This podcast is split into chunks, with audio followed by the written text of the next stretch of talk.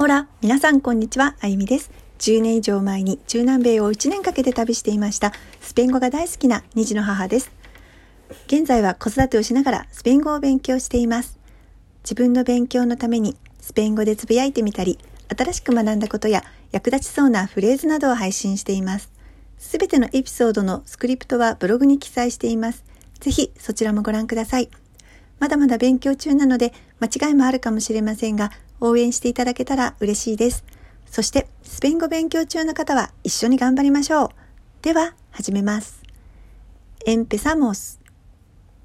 La palabra del día.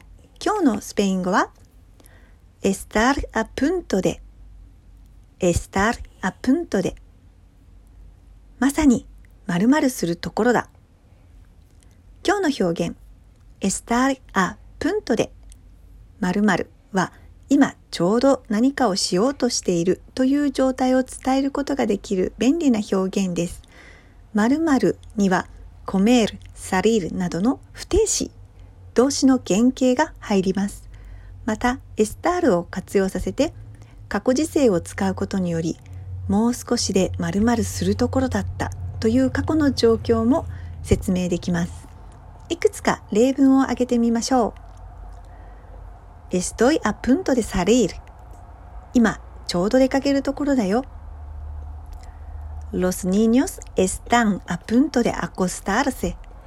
子供たちは今寝るところだよ。Elena está a punto de preparar el almuerzo. エレナは昼食を準備するところだよ。Mi hijo estaba a punto de caerse de la cama. 息子はもう少しでベッドから落ちるところだった。Estaban a punto de perder el tren. 彼らはもう少しで電車に乗り遅れるところだった。Estar a punto de 今日も最後まで聞いてくださりありがとうございました。